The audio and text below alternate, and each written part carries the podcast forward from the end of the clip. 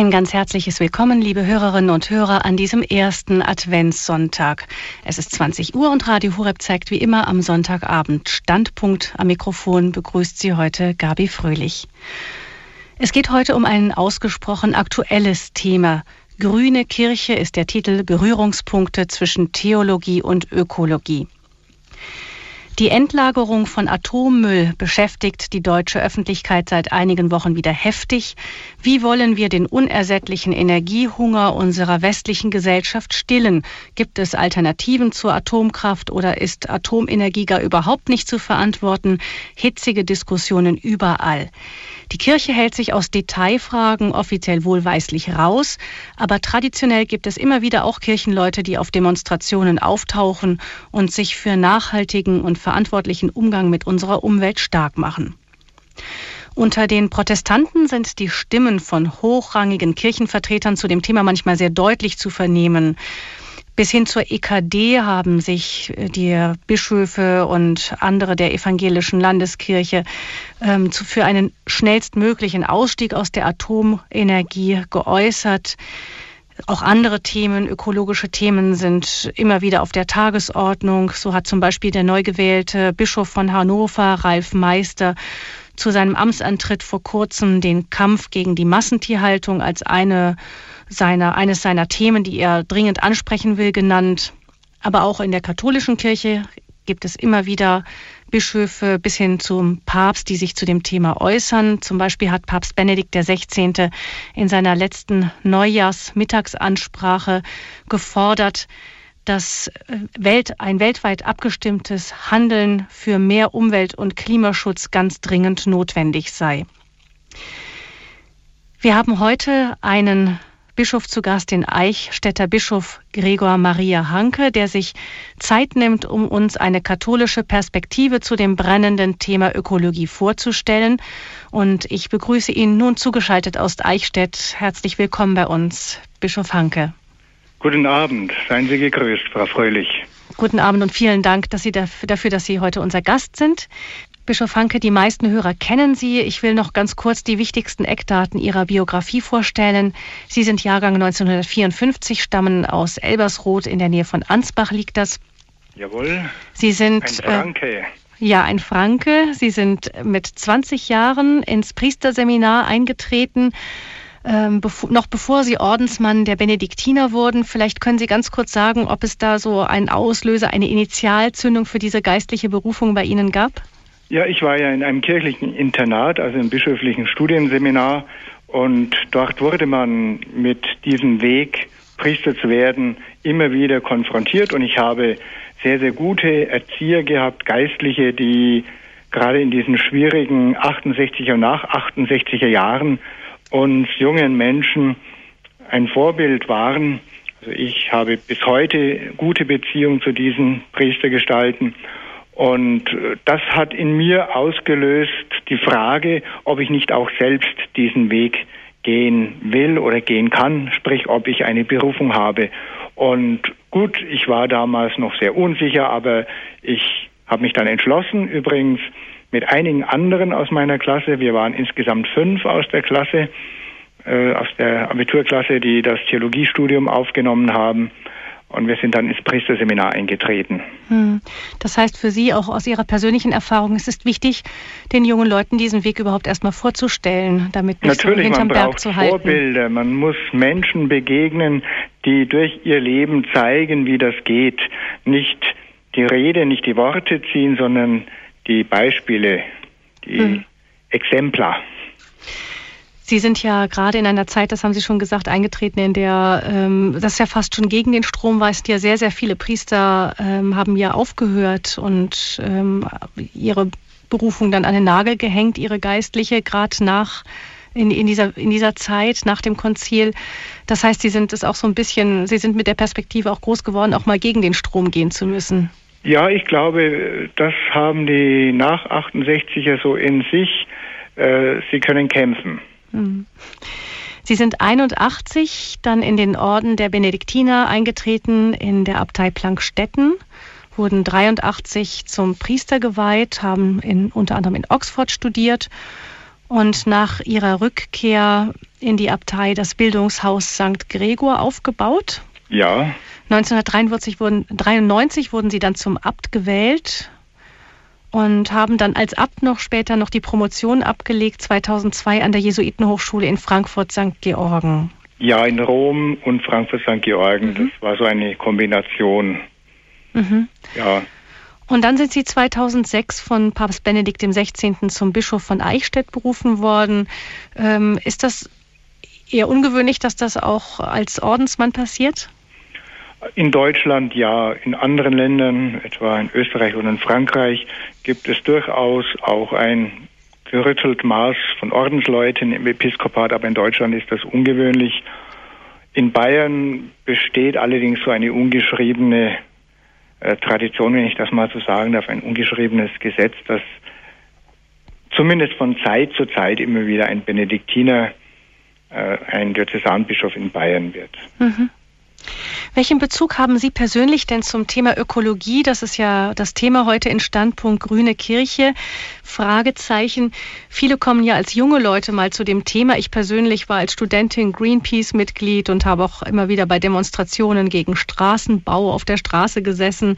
Wir haben damals sehr wild für dieses Thema gefochten und ich muss sagen, dass mir das ein bisschen bis heute geblieben ist. Auch man merkt es etwa beim Einkaufen der Familie oder dass man versucht, das Auto zu vermeiden, wenn es nicht unbedingt nötig ist. Wie sieht das bei Ihnen aus? Sind Sie da auch mal so mit, also stärker, haben Sie sich damit stärker mit beschäftigt? Bei mir ist das eigentlich erst im Kloster gekommen, durch die Befassung mit der Klosterlandwirtschaft, mit der Gärtnerei und mit den anderen Betrieben.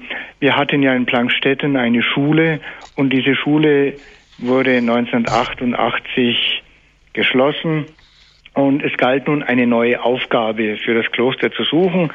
Und da hat uns der Weg dahin geführt, dass wir mit den vorhandenen Ressourcen, nämlich mit der Landwirtschaft, mit Gärtnerei, Bäckerei und dann eben mit diesem entstandenen Gästehaus, so einen Kreislauf aufbauen und äh, mit der Beschäftigung dieser Frage der Zukunft der Klostergemeinschaft kam dann auch immer mehr die Erkenntnis, dass wir doch den Auftrag haben, äh, einen Dienst zu leisten für die Bewahrung der Schöpfung. Gerade wir als Benediktiner, die wir von der Stabilitas Loci, vom Bleiben an ein und demselben Ort geprägt sind, wir haben da gleichsam auch den Ressourcen gegenüber, die uns anvertraut sind, so einen gärtnerischen Auftrag, aber natürlich entspringend aus dem geistlichen Leben. Mhm. Ich, mir war es damals als Abt eben auch bewusst, wir singen Tag für Tag die Psalmen, wir stimmen ein in den Lobpreis, wir hören vom Lobpreis der Schöpfung, von dem ja die Psalmen berichten. Und das war für mich auch so ein Impuls, darüber nachzudenken, was dieses Gebet für uns im konkreten Alltag, im Umgang mit unseren Ressourcen, mit dem, was uns anvertraut ist, bedeutet. Ja, vielen Dank für diese kurze Einführung jetzt. Wir hören nun von Ihnen den Vortrag zum Thema Grüne Kirche, Berührungspunkte zwischen Theologie und Ökologie. Ja. Grüne Kirche, Berührungspunkte zwischen Theologie und Ökologie. Verehrte Hörerinnen und Hörer, Grüne Kirche für mich ist eine derartige Charakterisierung der Kirche in einem ersten Blick ein Schlagwort. Bei den einen weckt es falsche Erwartungen, bei anderen Befürchtungen und letztlich engt es den Blick auf die Kirche ein. Das Bild von einer grünen Kirche entstand in den Medien, als in der Berichterstattung über die Kirche, über kirchliche Gruppierungen und Einrichtungen das dort wachsende ökologische Engagement zu einem Hauptthema wurde. Dadurch kam es in der öffentlichen Wahrnehmung zu einem Wandel, als ob, etwas überspitzt gesagt, in der Kirche nun die Ökologie die Herrin der Theologie sei. Als Beispiel zitiere ich aus einem kirchlichen Grundsatzpapier aus dem Jahr 2007 Systematischer Klimaschutz durch Umweltmanagement, so ist es überschrieben.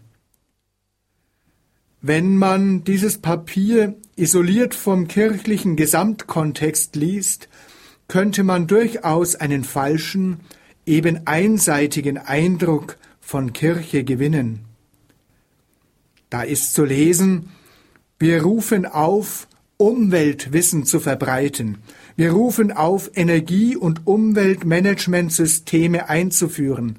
In allen kirchlichen Gemeinden und Einrichtungen soll der Verbrauch von Strom, Wärme, Energie und Wasser regelmäßig dokumentiert werden. Wir rufen auf, Umwelt- und Klimaschutz in die Regelwerke des kirchlichen Verwaltungswesens zu integrieren. Die Landeskirchen und Diözesen haben Vorbildfunktion und können verbindliche Elemente zur Bewahrung der Schöpfung in Regelwerke und Fördermaßnahmen integrieren. Das Engagement zur Bewahrung der Schöpfung ist eine Form der Verkündigung und Bestandteil kirchlicher Identität. Durch Übernahme von gesellschaftlicher Verantwortung im Umwelt- und Klimaschutz können die Kirchen eine glaubwürdige Umwelt- und Klimaschutzpolitik maßgeblich voranbringen. Soweit ein Eindruck aus der Fülle der wichtigen ökologischen Aufgaben in diesem Papier. Um die konkret genannten Berührungspunkte zwischen Theologie und Ökologie im Wesen und Leben der Kirche zu verwurzeln, reicht es nicht, eine richtige Theologie der Ökologie unausgesprochen vorauszusetzen. Es ist unabdingbar, sich immer wieder der Grundstruktur des Glaubens zu vergewissern, wie es das kirchliche Lehramt in Verlautbarungen darlegt und immer wieder in Erinnerung ruft. So sagte Papst Johannes Paul II. im Jahr 2001, die Schriften der Bibel erzählen von der ursprünglichen Harmonie des Menschen mit seinen Artgenossen, mit der Schöpfung insgesamt und mit Gott. Dieser vom Schöpfer gewollte Zustand ging aber verloren durch das Eindringen der Sünde. Gott hat den Menschen als Verwalter der Schöpfung und als deren Diener eingesetzt. Doch die Herrschaft über die Lebewesen ist nicht absolut. Der Mensch ist berufen, das Werk Gottes weiterzuführen, damit das Leben in Frieden und Gerechtigkeit gedeihen kann. Besonders in unserer Zeit sieht der Zustand unserer Umwelt bedrohlich aus. Die Erde ist verwüstet, das Wasser vergiftet, die Luft verschmutzt. Umkehr tut Not. Der Mensch braucht eine humane Ökologie. Soweit die Worte des Papstes. Hierzu kann die kirchliche Theologie die Berührungspunkte zwischen Theologie und Ökologie aus christlicher Sicht benennen und anbieten. In der genannten Rollenverteilung bedeutet dies schematisch gesehen, ich, die Theologie, will dich, die Ökologie, einladen zu einer neuen Sicht. Hier hat die Theologie durchaus auch einen missionarischen Auftrag, Zeugnis zu geben von der Hoffnung, die sie trägt. Die Theologie, hier die biblische Theologie, macht deutlich, was ich bereits zitierte, Umkehr tut Not. Der Mensch braucht eine humane Ökologie. Eine derart ernsthafte Umkehr verlangt dabei sowohl erstens einen veränderten Blick auf die Erde, als auch zweitens als Konsequenz einen neuen Lebensstil.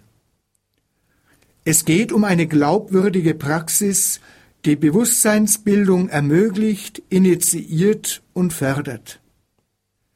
Christliche Bewusstseinsbildung beginnt dabei damit, im Hinhören auf die biblische Botschaft das Herz öffnen zu lassen für eine neue Sicht der Erde.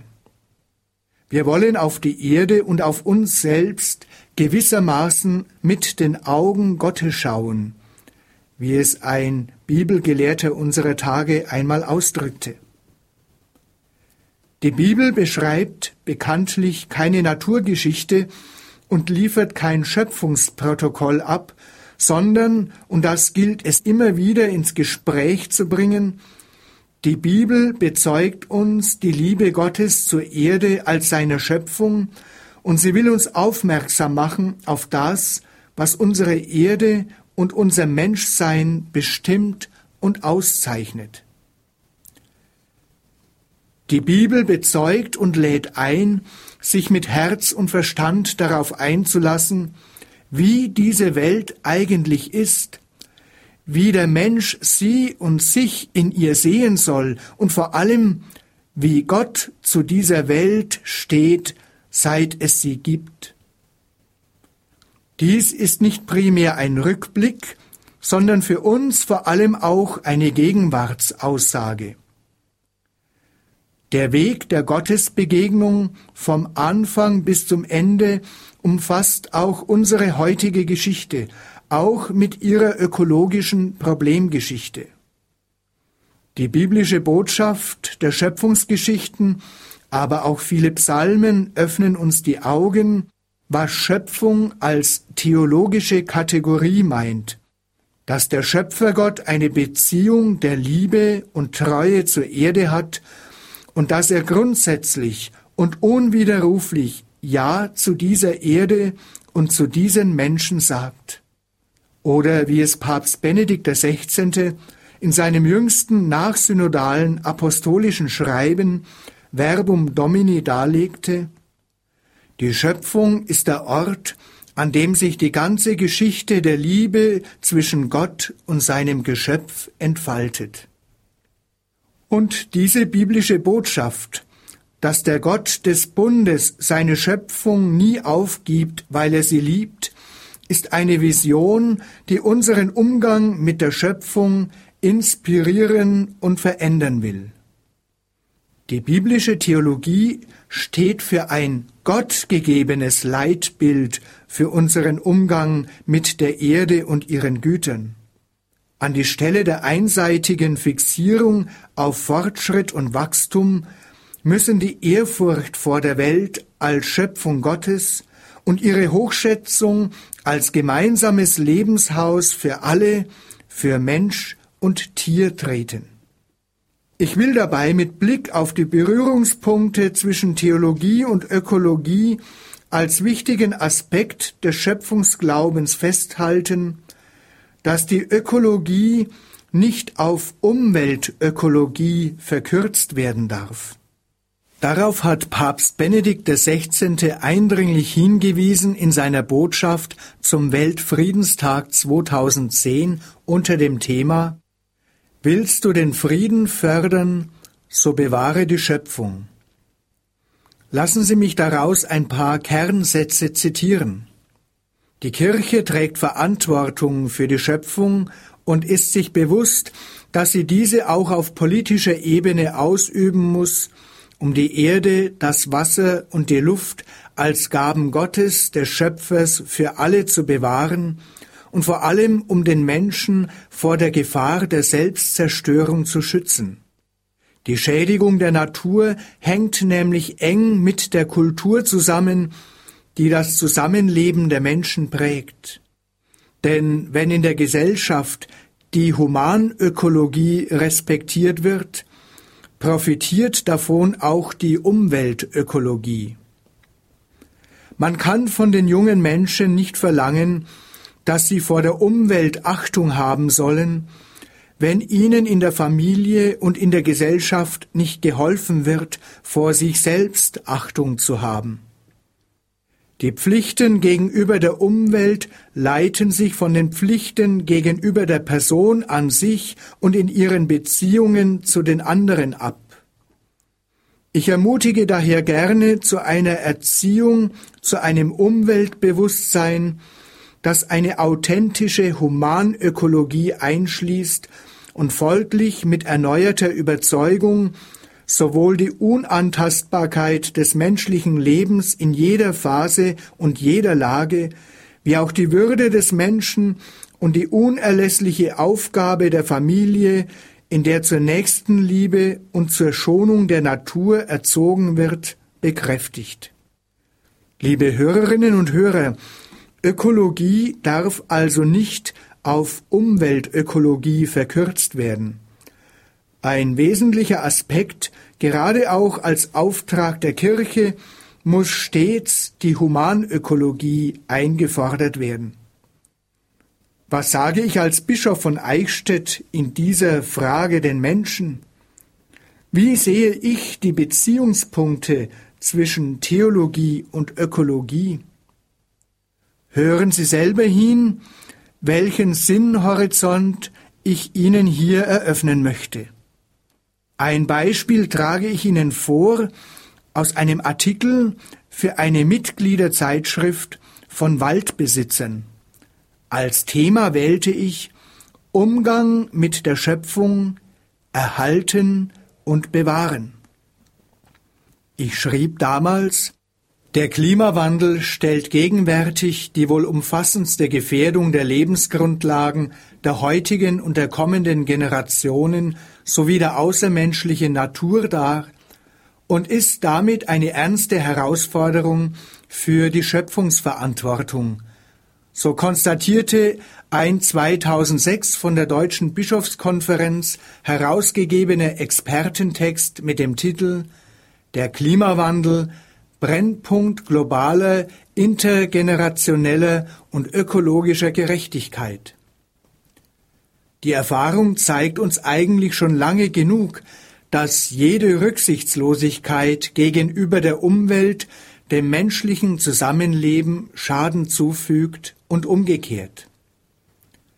Immer deutlicher tritt der untrennbare Zusammenhang zwischen dem Frieden mit der Schöpfung und dem Frieden unter den Menschen in Erscheinung. Im positiven Sinne besteht daher eine Art gegenseitiger Austausch. Wenn wir für die Schöpfung sorgen, erfahren wir, dass Gott durch die Natur auch für uns sorgt. Für mich ist mit dem Ziel, die Schöpfung erhalten und bewahren, nicht nur der wahre Urgrund der Schöpfung, sondern auch die Sinnrichtung des Lebens und die nährende Quelle auf unserem Erdenweg in den Blick genommen. Gott, als dessen Ebenbild jeder Mensch geschaffen ist. Der Mensch und alle Lebensbereiche sind in dieses Gottesverhältnis eingebunden. Alles, was existiert, gehört Gott, der es den Menschen anvertraut hat, aber nicht zu ihrer willkürlichen Verfügung. Wenn der Mensch nicht seine Rolle als Mitarbeiter Gottes erfüllen, sondern die Stelle Gottes einnehmen will, ruft er dadurch schließlich die Auflehnung der Natur hervor, die von ihm mehr tyrannisiert als verwaltet wird. Der Mensch hat also die Pflicht, in verantwortlicher Weise über die Natur zu herrschen, sie zu hüten und zu bebauen, gibt Papst Benedikt XVI. zu bedenken in seiner Botschaft zum Weltfriedenstag 2010. Willst du den Frieden fördern, so bewahre die Schöpfung. Mir als Mönch und Bischof und den Christen unter ihnen soll dabei bewusst sein, auch für unser Handeln, dass die Beziehung Gottes zu uns Menschen und zur ganzen Schöpfung durch die Menschwerdung Gottes in Jesus Christus eine erlösende Wandlung erfuhr. Wir dürfen daher das Ziel Schöpfung bewahren im wahrsten Sinne des Wortes erlöster und begeistert angehen. Denn durch die Taufe ist der Mensch, wie es der Apostel Paulus sagt, eine neue Schöpfung in Christus. 2. Korintherbrief, Kapitel 5, Vers 17. Daraus folgt für mich, dass eine gute Christusbeziehung Maßstab, Orientierung und auch Entscheidungshilfe sein kann für die Art und Weise, mit der Schöpfung umzugehen. Es gibt keine Frömmigkeit und Gottesbeziehung vorbei an der Schöpfungswirklichkeit. Das bedeutet in der Praxis, das Glaubensleben bewahrheitet sich unter anderem gerade auch im persönlichen Schöpfungsbezug und in der Bereitschaft, gemeinsam mit allen Menschen guten Willens neue Wege gelebter Schöpfungsverantwortung zu wagen. Bekanntlich gibt es ja zahlreiche politische, wirtschaftliche, gesellschaftliche und individuelle Aktivitäten, die darauf zielen, in ihrem Verantwortungsbereich nach bestem Wissen und Gewissen die Schöpfung zu erhalten und zu bewahren, zum Beispiel klimaverträglicher zu handeln. Ich möchte daher die Gelegenheit nutzen, allen zu danken, die sich verantwortlich in ihrem Aufgabengebiet zum Wohl der Schöpfung einsetzen. Wir alle stehen in der Pflicht zu handeln, gerade auch aus Solidarität mit den Opfern des Klimawandels weltweit und mit den künftigen Generationen. Dazu möchte ich ermutigen. Auch Sie, meine lieben Hörerinnen und Hörer, möchte ich dazu ermutigen.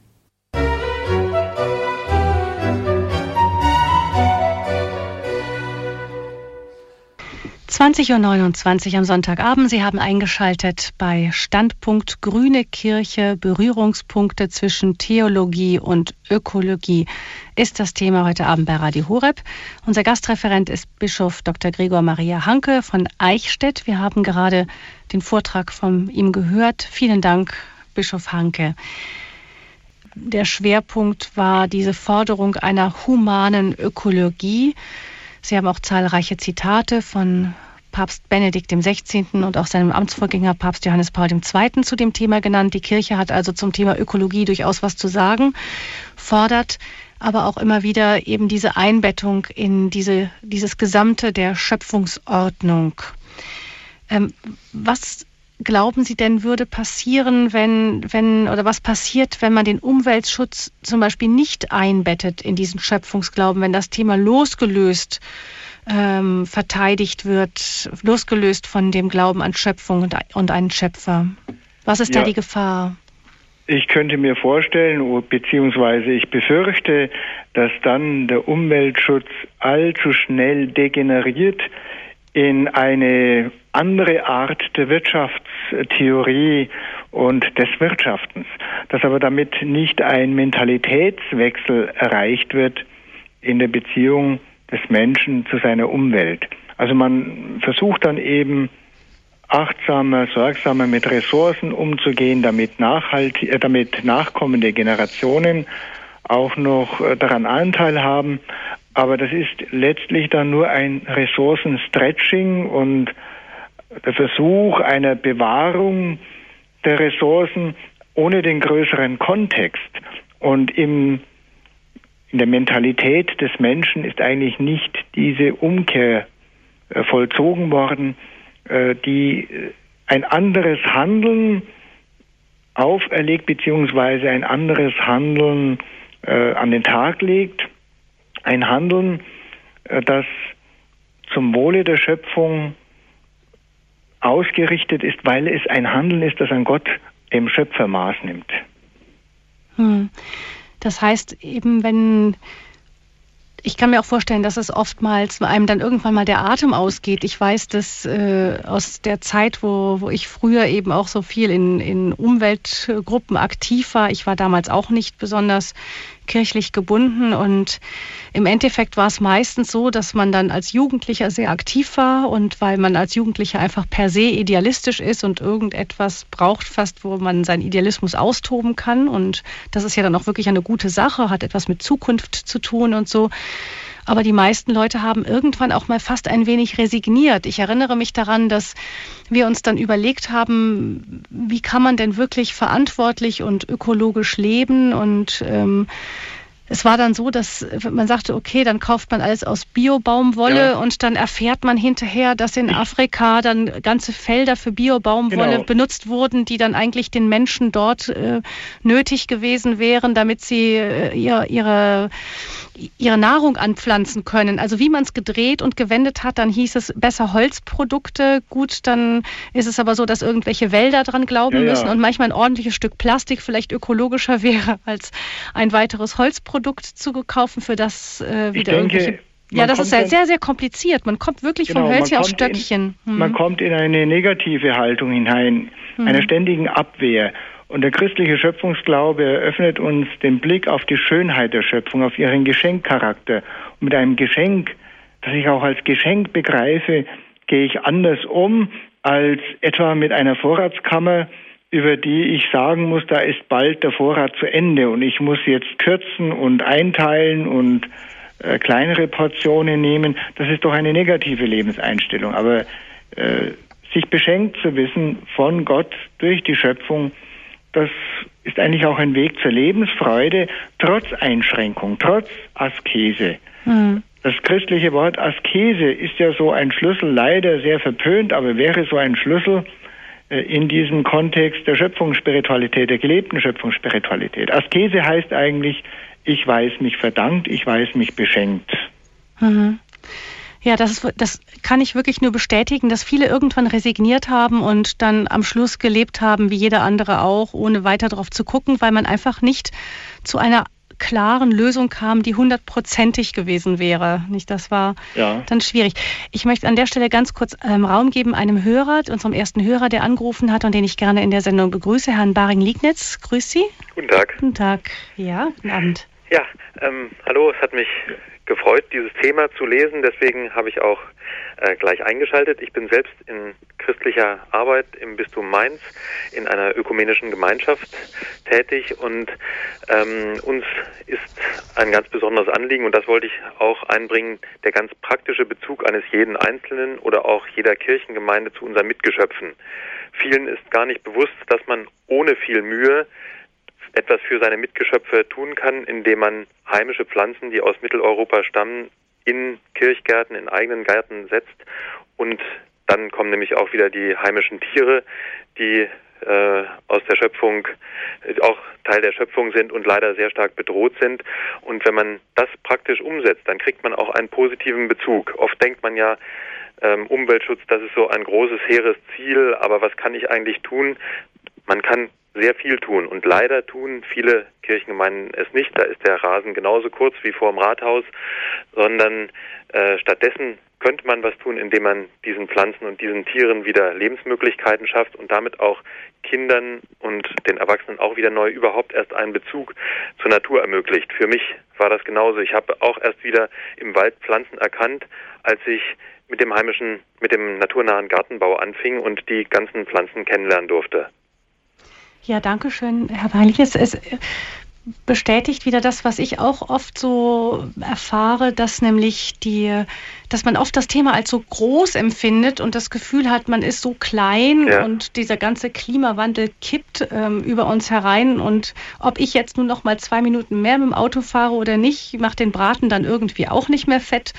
Also das ist wirklich dann oft so die Haltung, dass, äh, dass viele dann gar nicht mehr irgendwie anfangen ja, überhaupt ja. noch. Aber Sie sagen auch, nein, es kann wirklich so, so ein kleiner Stein ins Rollen gebracht werden. Ja, und selbst wenn es nur ein paar Kübel auf dem Balkon sind mit ähm, äh, schönen Sträuchern, die blühen und als Nektarpflanzen Wildbienen und Wildhummeln wieder Nahrung bieten, wenn ich da wenn ich das tue und dann auch sehe, das ist Schöpfung und diese Wildbienen und Wildhummeln, die sind auch ein Geschenk Gottes und ein, eine besondere Schönheit äh, seiner Schöpfung, dann bekomme ich vielleicht auch wieder einen ganz neuen Bezug dazu. Mhm. Vielen herzlichen Dank Ihnen. Bischof Hanke, möchten Sie noch etwas sagen? Ja, ich kann das auch unterstützen. Das ist eben äh, das Handeln in regionalen Kreisläufen, also regionbezogen und Kreislauf äh, gestaltet, dieses Handeln. Das ist eigentlich ökologisches Handeln, ja. Mhm. Also, dass man nicht äh, etwa von, wie Sie es gesagt haben, von den Pflanzen her in die Ferne schweift, sondern äh, dass man das fördert, was die Natur hier bei uns eh schon hat wachsen lassen und mhm. damit auch für unsere klimatischen Verhältnisse als äh, die beste Voraussetzung hier mhm. eingerichtet hat. Ja. Ja. Mhm. Ja, danke schön. Dankeschön. Dank. Für mich war auch in diesem in dieser Stellungnahme äh, des Hörers zwei Punkte nochmal wichtig. Das eine, das ist das, was Sie auch eben Bischof Hankte nochmal unterschrieben, unterstrichen haben, ist diese einfach erstmal wahrzunehmen, statt dass wir versuchen, alle möglichen exotischen Pflanzen hier anzupflanzen und Tiere uns zuzulegen und so das ist ja vielleicht auch ein, ein Blick, wenn man sagt, wir gehen mal auf das Heimische hier, auch auf das, was traditionell bei uns verwurzelt ist, ist auch so ein dankbarer Blick für das, was uns gegeben ist, statt dass wir uns immer alles selber zurechtbiegen ja, und gestalten, sondern wirklich erstmal nehmen, was gibt uns denn durch die Schöpfung auch der Schöpfer und das in Dankbarkeit nehmen wir an und gestalten es dann, statt alles von genau. rechts nach links zu verschieben. Darin manifestiert sich auch die Tugend des Maßhaltens und auch der Bescheidenheit. Das sind ja christliche Urtugenden. Maßhalten, das kann jetzt im Umgang mit der Natur heißen, dass ich zunächst einmal mich mit dem begnüge, was mir die Natur, die Umgebung, was mir die Natur vor Ort bietet, was hier wächst. Und die Bescheidenheit, dieser demütige Wirklichkeitssinn, das ist der Bescheidenheit, demütige Wirklichkeitssinn, dass ich die Grenzen zunächst einmal versuche anzuerkennen, die mir hier sind, hier gesteckt sind und mich in dieser Gren in, innerhalb dieser Grenzen auch äh, zu bewegen vermag. Ich nehme ein ganz praktisches Beispiel. Unsere Vorfahren, die kannten in der Regel keine Zitrusfrüchte äh, während der Winterszeit die teilweise grün gepflückt werden und dann per Flugzeug eingeflogen werden und irgendwo in Hallen durch künstliche Begasung nachreisen. Man hat eben das heimische Obst, die heimischen Äpfel genommen, die mögen zwar fleckig sein, aber aufs Ganze gesehen haben die einen höheren Wert als äh, das herbeigeschaffte äh, die herbeigeschafften Produkte aus irgendwelchen Ländern mit einem riesigen Energieaufwand und in diesen regionalen Kreislauf jetzt einzuschwingen, das ist für mich auch ein Ausdruck von Maßhalten und Bescheidenheit. Und das sollten wir wieder ein Stück weit üben. Uns mhm. begnügen, uns freuen vor allem auch an dem, was uns hier geschenkt ist. Dass wir nicht immer äh, etwa zu jeder Jahreszeit alles zur Verfügung haben möchten. Das ist eine Maßlosigkeit. Und diese Maßlosigkeit hat ganz konkrete negative Auswirkungen bis hin zur Energiebilanz und so weiter. Hm.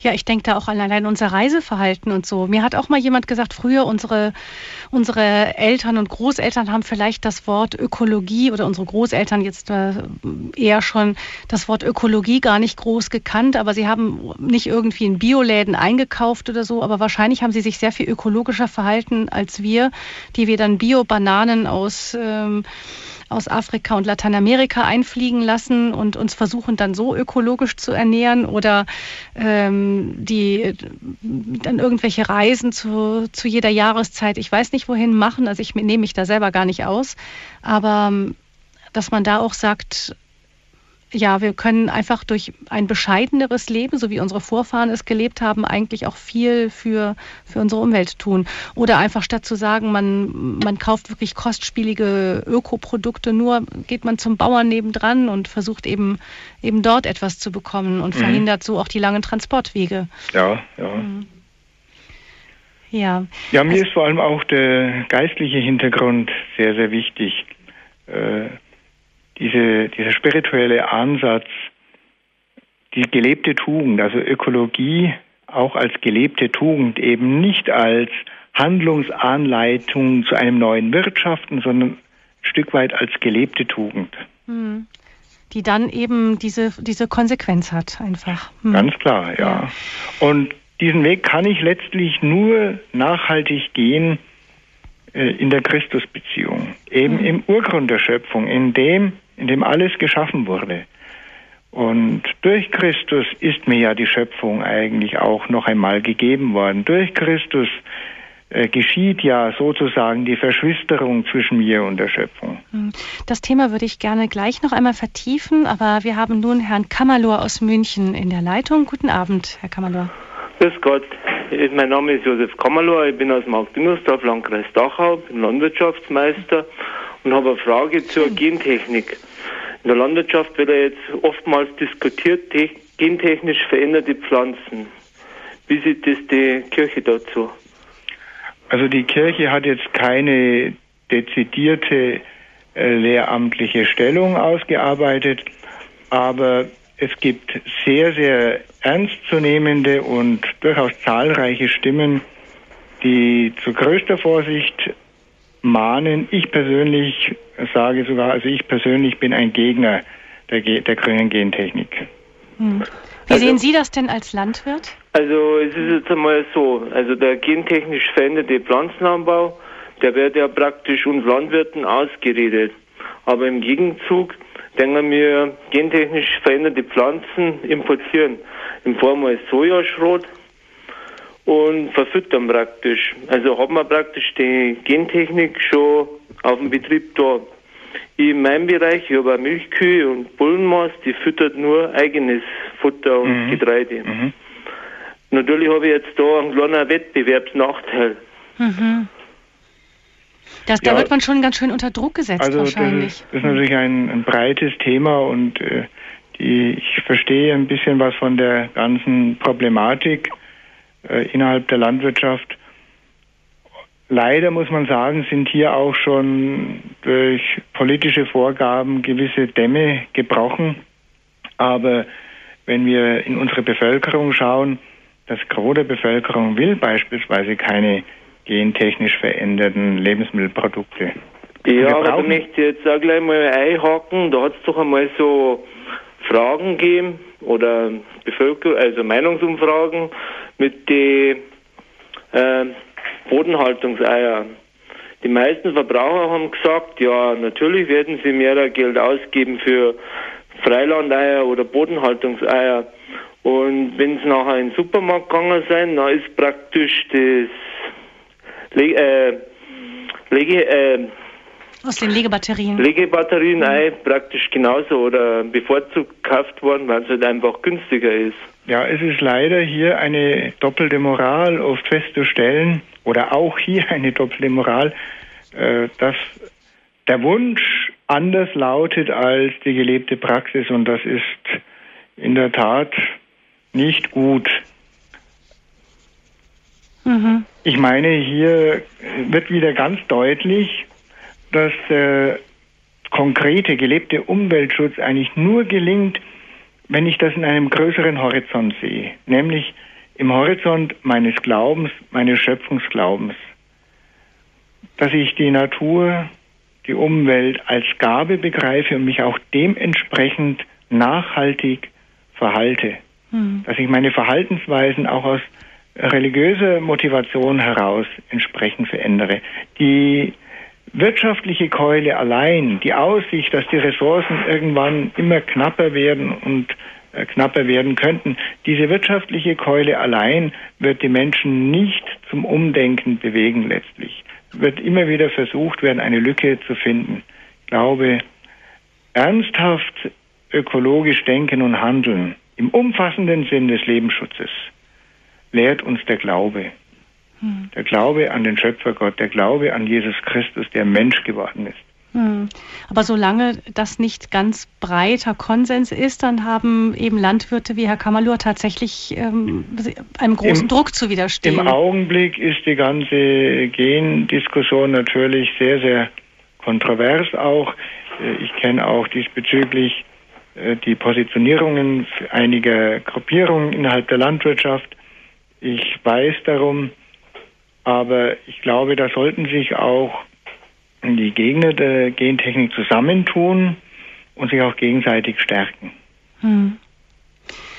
Vielen Dank, Herr Kammerlo, dass Sie Gut, sich gemeldet danke, haben. Danke, ja. Dankeschön, ein wichtiger Beitrag eben auch aus der, aus der Praxis, ganz konkret. Sie haben eingeschaltet bei der Standpunktsendung bei Radio Horeb. Grüne Kirche, Berührungspunkte zwischen Theologie und Ökologie ist unser Thema. Bischof Dr. Gregor Maria Hanke von Eichstätt ist unser Gast. Bischof Hanke, ähm, wir haben eben auch zwei Hörer gehabt, die eben so aus dem praktischen Bereich Landwirtschaft kamen, ähm, die uns auch beschrieben haben, wie schwierig das ist für Landwirte heute eben überhaupt zu überleben. Und dann dabei wäre es wahrscheinlich auch ein Aufruf an uns, eben unsere Landwirte dadurch zu unterstützen, dass wir versuchen, vielleicht auch direkt bei ihnen in unserer, einfach in unserer Nähe zu bleiben, auch menschliche Kontakte zu halten und so, nämlich, das ist ja auch etwas das, wovon Sie sagten ganz am Anfang, Sie sind eben Benediktiner Abt gewesen, bevor Sie Bischof von Eichstätt wurden und ähm, Sie so gesagt haben, das, was uns nahe liegt, ist uns anvertraut und auch ein Zeichen der Bescheidenheit, dass wir uns auch ein wenig einschränken und auf das beschränken, was uns gegeben ist durch die Natur. Und das ist ja auch wieder so ein bisschen vielleicht auch der Bauer von nebenan. Ja, das kann ich bestätigen. Äh, ökologisches Handeln heißt in Kreisläufen regional also denken und handeln und deswegen plädiere ich zum Beispiel auch für den Kauf regionaler Produkte oder eben auch bei Direktvermarktern. Das ist ganz gewiss auch eine Stärkung der Landwirtschaft, wenn man bei Direktvermarktern dann kauft. Mhm. Wir haben noch einen weiteren Hörer, der wartet in der Leitung, einen Hörer aus Südtirol. Ich darf Sie nun begrüßen. Guten Abend. Ja, schönen guten Abend. Ähm, ich möchte mich in die Diskussion einschalten, weil der Bischof gerade mit einem Landwirt sprach und der Bischof sagte dann, dass die in der die in der die Wertschöpfung in der Veredelung liegt. Und wir sind jemand als mittelständisches Familienunternehmen, die eben auch im Fleischbereich tätig sind und dort eben auch veredeln. Sie können sich dadurch sicher vorstellen, dass wir einen Schinken herstellen, der hier in Südtirol hergestellt mhm. wird, der eben auch genau betrifft, dass der Landwirt hat seine Schweine, die werden dann geschlachtet und die kommen dann zu uns und wir tun unser Möglichstes, ein also, ethisches Produkt herzustellen, mh. wo dann das dann in den Handel geht, aber auch eventuell zu den äh, in den Discount, der uns den Preis vorgibt, wo ich bei mh. uns keine Wertschöpfung mehr sehe und wo mh. wir gerade mal kämpfen, dass wir die einheimischen Familien hier bezahlen und irgendwo in die Zukunft uns schaufeln, damit wir irgendwo ja, ähm, ja ich bin so. natürlich jetzt von der industriellen von der industriellen Veredelung ausgegangen, nicht vom ja. handwerklichen. Ich kenne ja auch die Not der handwerklichen Veredelung aus meiner Zeit im Kloster. Also so einfach haben die es nun wirklich nicht. Das Sicherlich. vielleicht gut, dass man hier präzisiert, ja. Danke für diesen Auf jeden Fall. Was ich Nachschlag. sagen wollte, wollte ist, ich sehe, im Grunde genommen möchte ich den Hörer ansprechen und Sie, Herrn Bischof, und zwei Fliegen mit einer Klappe schlagen. Erstens, die Kirche hat einen Einfluss. Ähm, eventuell müsste man da ganz oben ansetzen, dass man da gewisse Leute, Kräfte, die eben dort äh, industriemäßig organisiert sind, Profit abschöpfen und gar nicht genau die ethischen Werte verfolgen, sondern das große Thema ist Standardisierung, wo dort Massen von Tieren in Deutschland, genau. überhaupt in Europa, äh, ethisch korrekt in einem Ruheraum mit Musik bedudelt werden, mit Licht und etc. und dann langsam auf den Förderband kommen in Achtergruppen und dann äh, praktisch betäubt und geschafft. Ethisch korrekt, absolut sauber. Nur Angst macht mir hier die Massen Verarbeitung ja, und ja. Dieses, dieser Massenkonsum. Ja. Und da, da möchte ich auch den Hörer wieder ansprechen, der sich bei jedem Stück Fleisch, Wurst etc., Käse, da bitte darauf nochmal konzentrieren sollte, was kaufe ich denn da jetzt? Was, mhm. was ist drin und, und wie viel will ich ausgeben? Das Gute ist, ein Beispiel aus der Milchbranche zu nehmen. In Südtirol gibt es Firmen, die sind hier bäuerlich organisiert in Genossenschaften. Hier in Südtirol kostet der Liter 1,39 äh, Frischmilch und in Deutschland kostet er 49 Cent. Mhm. Ähm, daran, ja. Und da, da erkennt man eben auch den Druck, der überall herrscht. Und hier ja. in Südtirol hat man gewisse, gewisse, gewisse Freiheiten, sich die, diesen, diese Qualitätsstandard, diese, diese Freiheit der Bestimmung ethisch korrekter Produkte noch zu leisten, in Anführungsstrichen. Und ich wollte den Bischof bitten, mal zu prüfen, wie, wie das ist, weil der Mensch alleine, der muss kämpfen, der muss jeden Tag konsumieren, essen mit den paar Euros, die er hat. Und da spielt der Handel natürlich eine große Rolle, aber auch letztendlich die Entscheidung des jeden Einzelnen von uns, ne, wo, er, wo er einkaufen geht. Und mhm. da müssen wir uns alle nochmal in die eigene Nase fassen und ja, uns überlegen, was ist morgen noch da auf unserem Planeten, weil im Moment wird alles abgerodet. Ja, vor allem so wie auch ähm, Herr Kamalor vorhin schon sagte, dass bei Umfragen sind wir immer alle dafür und wenn es dann ja. aber konkret an Geldbeutel geht, dann überlegt man sich dann dreimal, nicht? Ja, das Ob man dann nicht doch das Moral. Billigprodukt nimmt. Das ja. ist nämlich das ja. Problem. Und in Wahrheit, ich glaube, wenn jeder ganz ehrlich mit sich ist, könnte man sich vielleicht doch ein bisschen mehr Gedanken manchmal machen und tatsächlich auch mal vielleicht zu dem teureren Produkt greifen, in dem Wissen, dass es dann auch wirklich bei demjenigen ankommt, der dafür gearbeitet hat. Vielleicht also überlegt, über, kommt nicht nur aufs teure Produkt an, sondern ja. dass es artgerecht, naturnah ja, genau. verarbeitet wurde. Das und halt damit hat es auch eine andere Qualität. Wir müssen mhm. auch von der Qualität her denken. Mhm. Äh, ich muss ja nicht jeden Tag Fleisch haben. Mhm. Unsere Altvorderen haben vom sogenannten Sonntagsbraten gesprochen. Okay. Aber das sollte dann auch qualitätsvoll sein.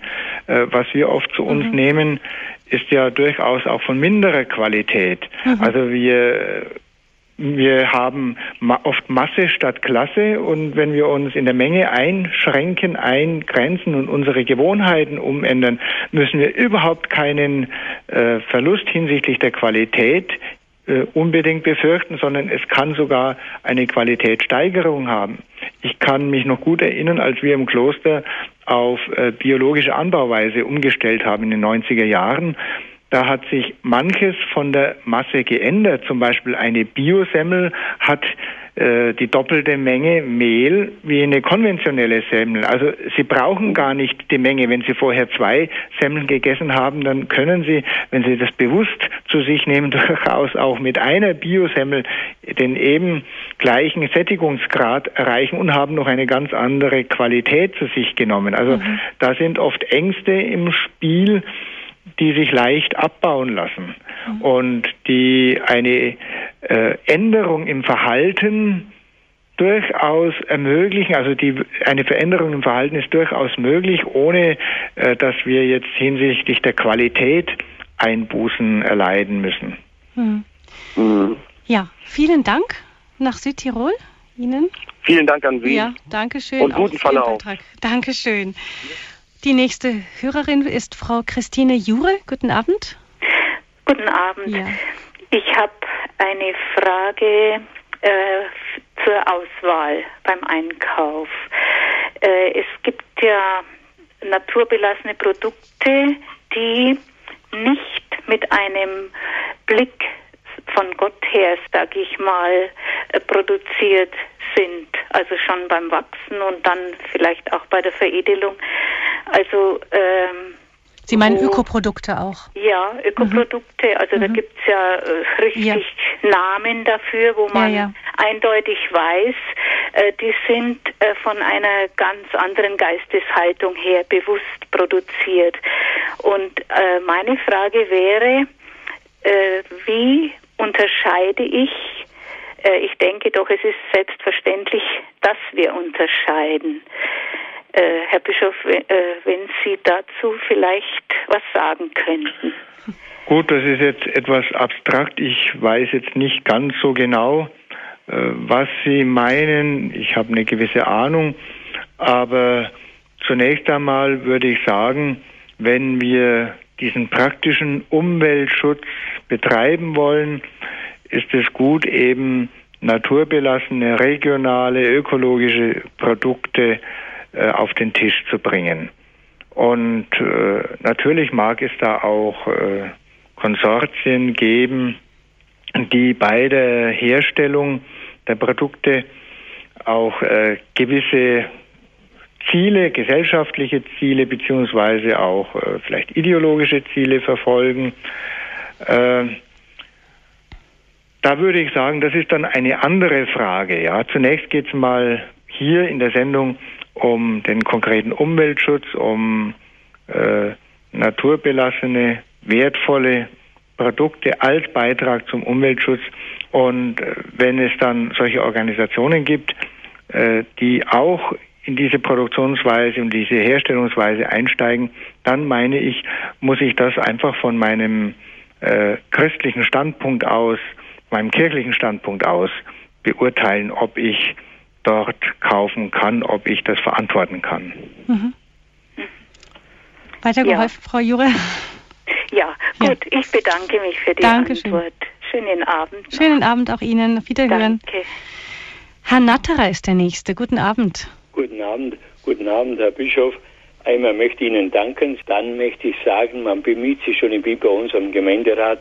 Wir machen beispielsweise bei uns in den Alpen, dass wir den Bergwald wieder entsprechend fördern durch Mischkulturen und so weiter. Ebenso versucht man auch wieder Moorwiesen zu rekonstruieren, wo man vielleicht trocken gelegt hat, aber sagt man, wir müssen da die Wasserquellen erhalten.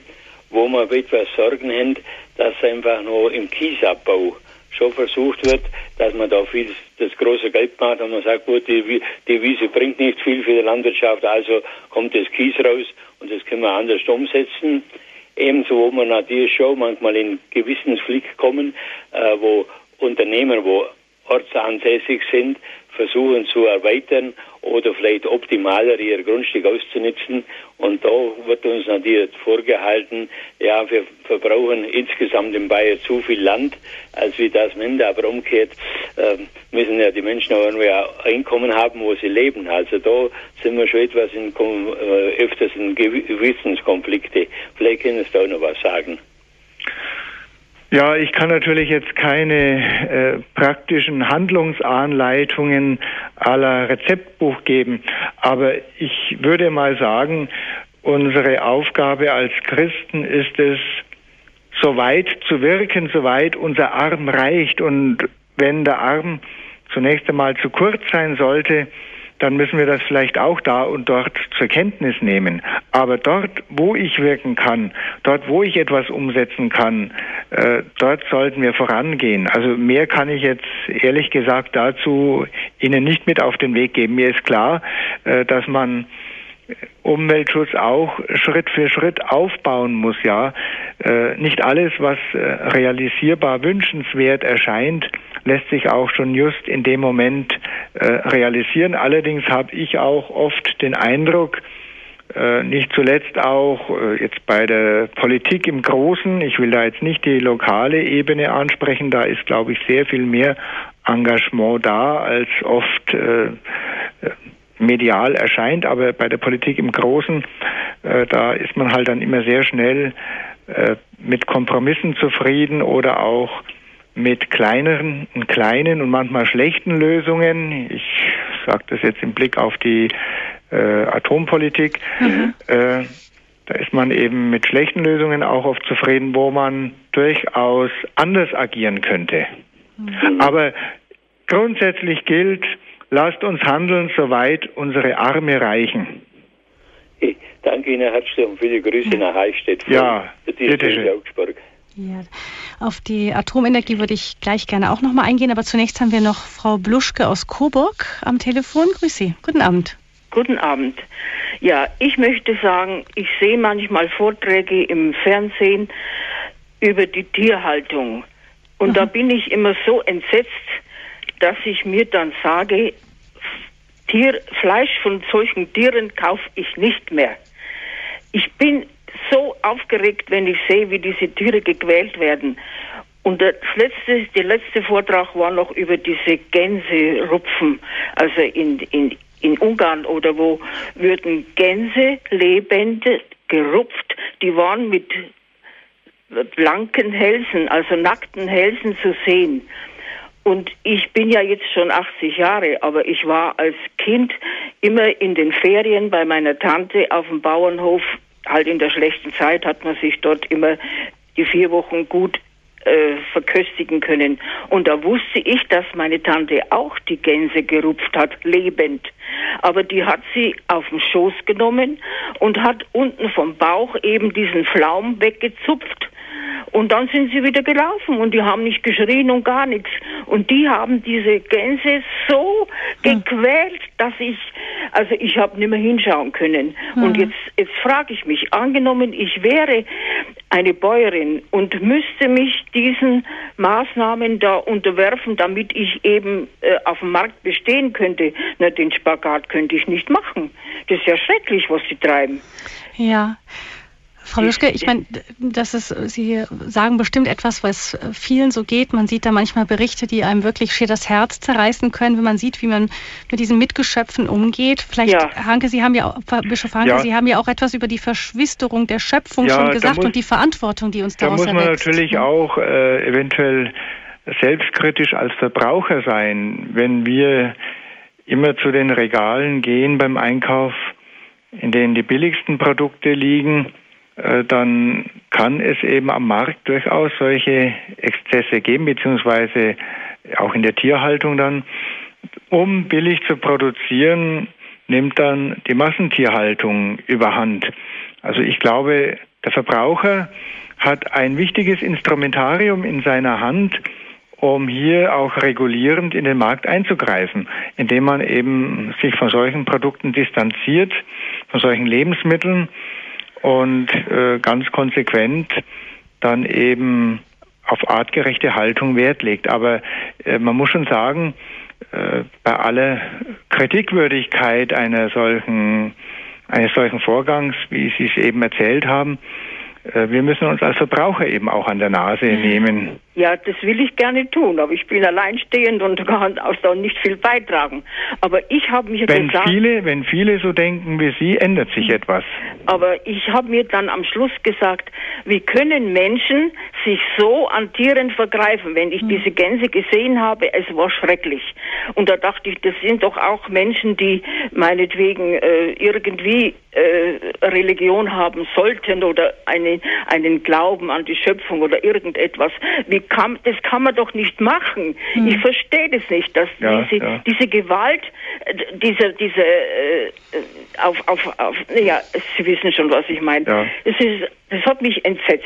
Ja, Frau Bluschke, man hört das wirklich, dass Sie, dass Sie ganz, ja, ganz davon ganz mitgenommen aufgeregt. sind. Ja, ja, weil, ja, Wie kann ein Mensch, der eigentlich äh, als Mensch in der Schöpfung ist, an, an der an der, der, an der Tierwelt sowas tun. Ja. ja, ja. Dankeschön, Frau Bluschke. Ja, genau. Also der ja. Aufruf, was Bischof Hanke vorhin sagte, auch noch einmal, weniger ist manchmal mehr und dafür dann das Richtige auf Qualität und auch wirklich auf die Herkunft der Produkte achten.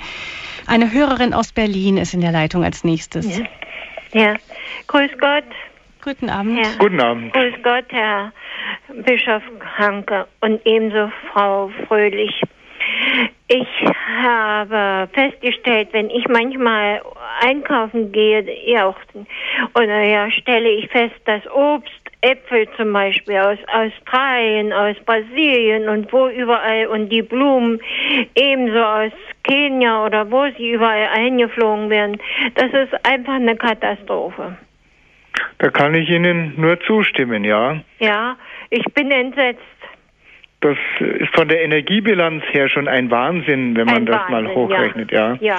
Aber, aber die Begehrlichkeit des Menschen oder auch die Gier des Menschen, möglichst billige Produkte zu haben, die führt zu solchen Exzessen, so ja. möchte ich das einmal nennen. Ja, und wir haben, wir haben Brandenburg oder Magdeburg, ja, die Magdeburger Börde haben wir ganz dicht in der Nähe und trotzdem fährt man die äh, Produkte ein aus solchen Ländern, ja. Mhm. Gut, ich ja. danke Ihnen, Gottes Segen, alles ja. Gute, gesegneten Advent. Dankeschön, Dankeschön. auch Ihnen. Ja. Wie sieht es denn aus mit, den, mit der Arbeitsmöglichkeit, die man Menschen in der dritten Welt eventuell gibt, dadurch, dass Produkte von dort gekauft werden? Ja, ich glaube schon, dass wir da jetzt nicht ganz radikal so einen Cut vollziehen könnten. Äh, sprich, dass wir nur noch regionale Produkte hier einkaufen. Ich meine, das wäre wahrscheinlich auch von der Versorgung her überhaupt schwierig. Wir müssen nachdem wir ja ein globalisiertes System in der Wirtschaft haben, müssen wir natürlich auch Rücksicht nehmen auf Verbindungen, die in den letzten Jahrzehnten gewachsen sind, ja. Verbindungen etwa äh, zu Bananenherstellern in Mittelamerika da kann ich nicht einfach hergehen und sagen, ich kaufe jetzt keine Bananen mehr, weil ich ja dann den Menschen dort vor Ort schade. Aber man kann ja auch durch einen gewissen Druck von Seiten des Verbrauchers dort etwas bewegen.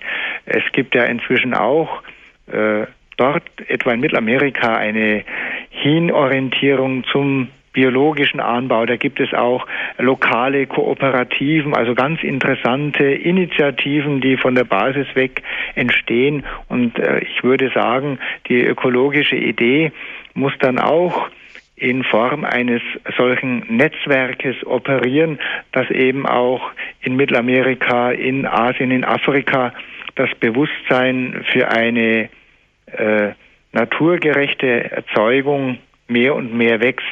Und das können wir auch als Verbraucher hier als Beitrag leisten. Hm. Und dann auch eben auf fair gehandelte Produkte und so weiter. Die fair gehandelten Produkte zum Beispiel, ja.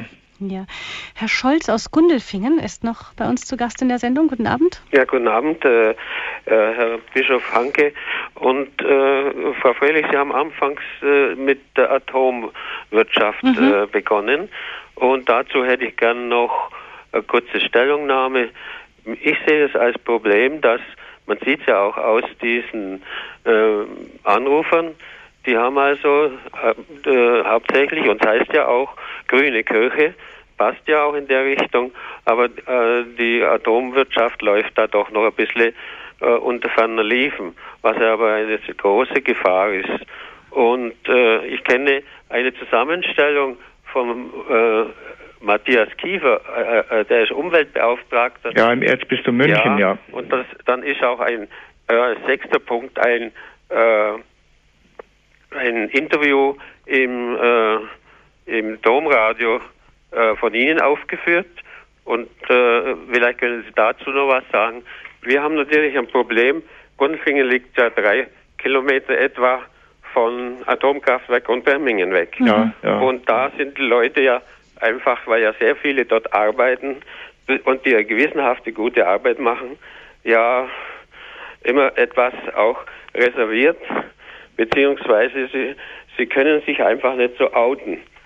Mhm. Und, mhm. und dann äh, äh, äh, gibt ja es auch sehr viele äh, Gründe gegen diese Atomwirtschaft. Da hat die, äh, der Stromerzeuger Schönau eine Broschüre rausgegeben, die ist auch im Internet äh, ersichtlich, 100 gute Gründe.de gegen diese Atomkraft. Mhm. Vielleicht können Sie da noch kurz. Ja, vielleicht genau. Das war. Sie haben ja auch selber gesagt, dass ähm, Bischof Hanke, dass Sie da eine gewisse Problematik sehen. Vielleicht können Sie selber noch aus Ihrer Perspektive etwas zu dem Thema Atomenergie sagen, das ja nun wirklich heiß diskutiert wird derzeit. Ja, also ich persönlich habe ja schon vor einiger Zeit eine Stellungnahme abgegeben ja. gegenüber dem Domradio. Auf äh, diese Stellungnahme rekurrieren sie ja und ich kann nur wiederholen, ich persönlich äh, bin ein Gegner der momentanen Atompolitik. Ich halte das für keinen Weg in die Zukunft. Ich bedauere das, äh, dass die Bundesregierung da auch so entschieden hat. Denn wir sehen ja, die ganze Frage der Endlagerung ist ja nicht geklärt. Ja. Wir wissen gar nicht, welche Lasten wir da möglicherweise nachkommenden Generationen übergeben, hinterlassen. Das ist nur ein Punkt. Da gäbe es noch viele andere Punkte. Sie haben ja so ein Internetportal genannt, das äh, viele ja. Gründe anführt. Aber ich möchte jetzt nur äh, eben auf diese Endlagerung rekurrieren, das halte ich für ein großes Problem.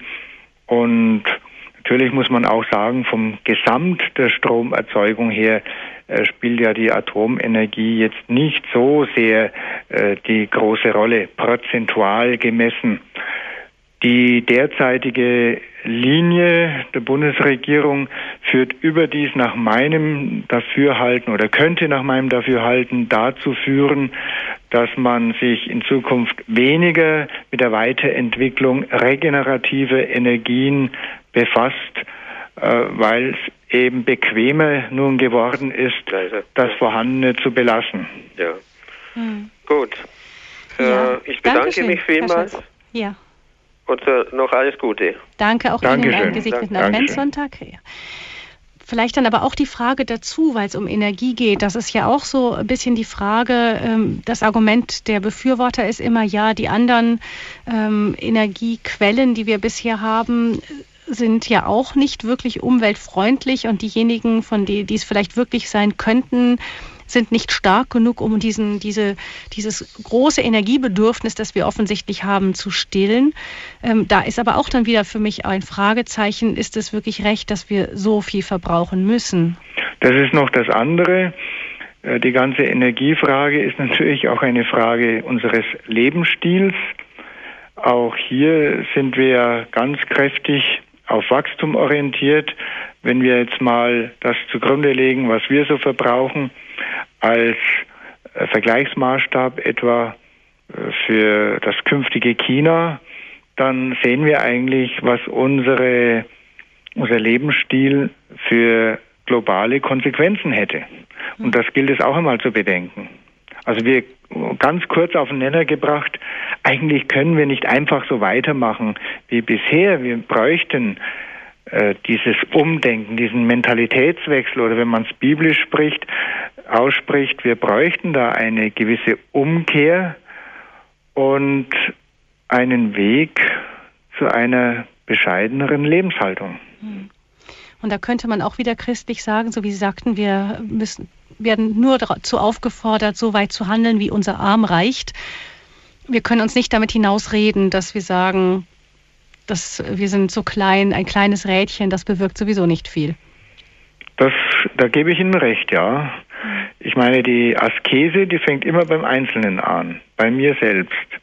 Und äh, hm. christliche Askese ist ja nicht etwas Lebensverneinendes, sondern äh, christliche Askese kann dazu führen, dass das Leben dennoch Freude macht, obwohl materiell weniger da ist. Weil ich es als Geschenk begreife, mehr als Geschenk von Gott her, weil ich darin auch die Beziehung Gottes, in dem wenigeren vielleicht die Beziehung Gottes zu mir wieder stärker spüre, wenn ich es geistlich angehe. Das ist ja auch äh, das Prinzip vieler Ordensgemeinschaften und vieler klösterlicher Reformen gewesen. Die Verstärkung der Askese nicht im Sinne einer Lebensverneinung, sondern aus solchen Reformbewegungen ist ja oft ein sehr kraftvolles geistliches Leben äh, entsprungen. Denken Sie mal nur an den Jesuitenorden, an Ignatius von Loyola und seine Spiritualität, was da auch kulturell äh, geschaffen wurde. Ich, ich würde, ich wage mal zu sagen, eine Kultur, die die Askese nicht mehr kennt oder nicht mehr wertschätzt, wird keine Kultur bleiben. Hm. Vielleicht auch noch um das Umfassende so einer, einer christlichen ähm, Humanökologie nochmal anzusprechen. Sie haben das in Ihrem Vortrag auch in einem Papstzitat noch angesprochen, wie wichtig es ist, auch dieses ganze Menschliche zu sehen. Wir haben ja oft ähm, in politischen Bewegungen gerade so die Tendenz zu sagen, wir schützen die, wir die schützen Umwelt, die Bäume, aber, aber nicht, die Abtreibung ist aber erlaubt. Genau, genau, aber dass man dann in dem Punkt dann wirklich widersprüchlich ebenfalls. Ja, ja, das ist für mich ganz widersprüchlich. Ich habe ja eingangs schon gesagt, äh, der Umweltschutz wird eigentlich nur funktionieren, wenn er auf der Basis des Lebensschutzes steht. Und äh, da gehört für mich dazu, dass ich Achtung, Ehrfurcht vor dem vorgeburtlichen menschlichen Leben habe. Mhm. Wir gehen auf Weihnachten zu, äh, Advent, das ist die Erwartung des Herrn. Ja, welches Herrn? Dessen, der im Mutterleib Mariens getragen wird. Also die Heiligung des vorgeburtlichen Lebens, die steht auch gerade im Advent im Mittelpunkt. Und da sollten wir mal dran denken. Es gibt für mich keine, keine christliche Ökologie ohne diesen gesamtheitlichen Lebensschutz im Sinne einer Humanökologie das vorgeburtliche Leben, das alternde, schwach werdende Leben gilt es zu achten Leben und zu ehren. Das behinderte Leben, ja.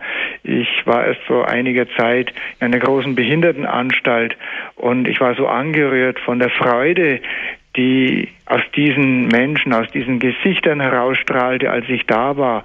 Und äh, da verstehe ich überhaupt nicht, dass man jetzt äh, sozusagen per Selektion so etwas verhindern will.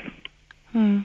Ja, eben, das ist auch wieder ein akut brennendes Thema und, und das es geht ja erdrutschartig das Bewusstsein ja. dafür weg, während das ökologische ja. Bewusstsein, das sieht man ja in den ganzen Demonstrationen für die Atomkraft nicht sehr, sehr stark ist, aber, aber, aber in, bei diesem Thema wirklich, da, da sind die Zahlen plötzlich sehr klein. Ja, nicht? ja. Christlicher Schöpfungsglaube ist eigentlich umfassende Ökologie, Humanökologie und auch Schutz der Natur, der Umwelt. Hm. Vielleicht können wir auch jetzt eben mit dem Blick auf den Advent, der heute beginnt, auch noch einmal sagen, eben dieses, die, dieses die Askese, die christliche Askese noch einmal unterstreichen, so wie Sie das jetzt häufiger getan haben in der Sendung. Und dann vielleicht auch eben dieses so eine geistliche Ökologie bei sich zu betreiben. Das heißt auch wissend, ja. genauso wie in der Umwelt, wenn ich Gift irgendwo hinschütte, dann hat das große Auswirkungen. Wenn ich genau. sauber lebe, hat das Auswirkungen im geistlichen brauchen, Leben. Ist es ja ähnlich. Wir brauchen die Ökologie des Herzens, denn alle Umweltverschmutzung, alle Lebensfeindlichkeit, die geht aus dem Herzen des Menschen hervor. Selig die reinen Herzen sind, denn sie werden Gott schauen. Also diese Gottesschau, die kann durchaus jetzt schon beginnen, wenn ich mich um ein reines Herz bemühe. Und alles Gift, wie gesagt, das geben wir durch unser Herz, aus unserem Herz, in unsere Umgebung, in unsere Umwelt oder auch in die Herzen anderer Menschen. Umgekehrt. Wir brauchen, ja, wir brauchen die Ökologie des Herzens. Umgekehrt genauso, so wie reines Wasser alles reinigt, nicht? Kann ein reines Herz ja auch in der Umgebung reinigend wirken. Ja, ja. Mhm. Ich denke, das ist ein, ein schönes adventliches Schlusswort für diese Sendung, Bischof Hanke. Vielen herzlichen Dank. Die rege Hörerbeteiligung hat gezeigt, dass es ein Thema ist, das viele Hörer interessiert, weil es auch ja persönlich jeden irgendwo betrifft. Man oft selber vor den Regalen steht und sich fragt, was darf ich, kann ich, soll ich jetzt guten Gewissens tun? Wie soll ich leben? Vielen herzlichen Dank dafür. Bitte ich möchte schön. Sie gegen, ähm, zum Schluss gleich noch um Ihren bischöflichen Segen bitten. Ja. Vorweg noch kurz die Ansage.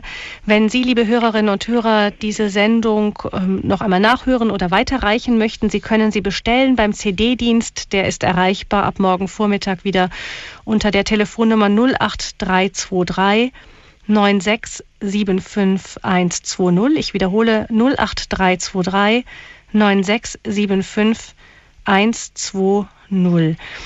Im Anschluss an diese Sendung hier folgt gleich das Abendgebet der Kirche, die komplett und danach die Sendung Gott hört dein Gebet, in die Sie auch Ihre Anliegen wieder mit einbringen können und wo auch unsere Hörerfamilie wirklich so etwas wie geistliche Ökologie betreibt in dem starken gemeinsamen Gebet. Und jetzt verabschiede ich mich von Ihnen. Einen wunderschönen guten Abend und einen gesegneten Advent wünscht Ihnen Gabi Fröhlich.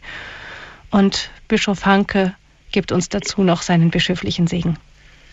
Liebe Hörerinnen und Hörer, auch ich wünsche Ihnen einen gesegneten Advent und im Herzen die frohe Erwartung auf das Kommen unseres Erlösers.